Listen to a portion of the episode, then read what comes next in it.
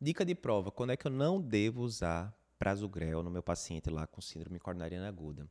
Principal contraindicação é no paciente que tem ou já teve AVC ou AIT prévios. Já teve AVC, já teve AIT, não pode usar prasugrel. Fica ligado nisso que cai muito em prova. Dois subgrupos em que o, o prasugrel não teve benefício em relação ao clopidogrel foram idosos acima de 75 anos e pacientes com menos de 60 quilos. Não chega a ser uma contraindicação propriamente dita. Tem alguns grupos que dizem que você poderia usar uma dose menor nesses pacientes de 5 miligramas ao invés de 10. Mas contraindicação, AVC e AIT ou AIT prévios.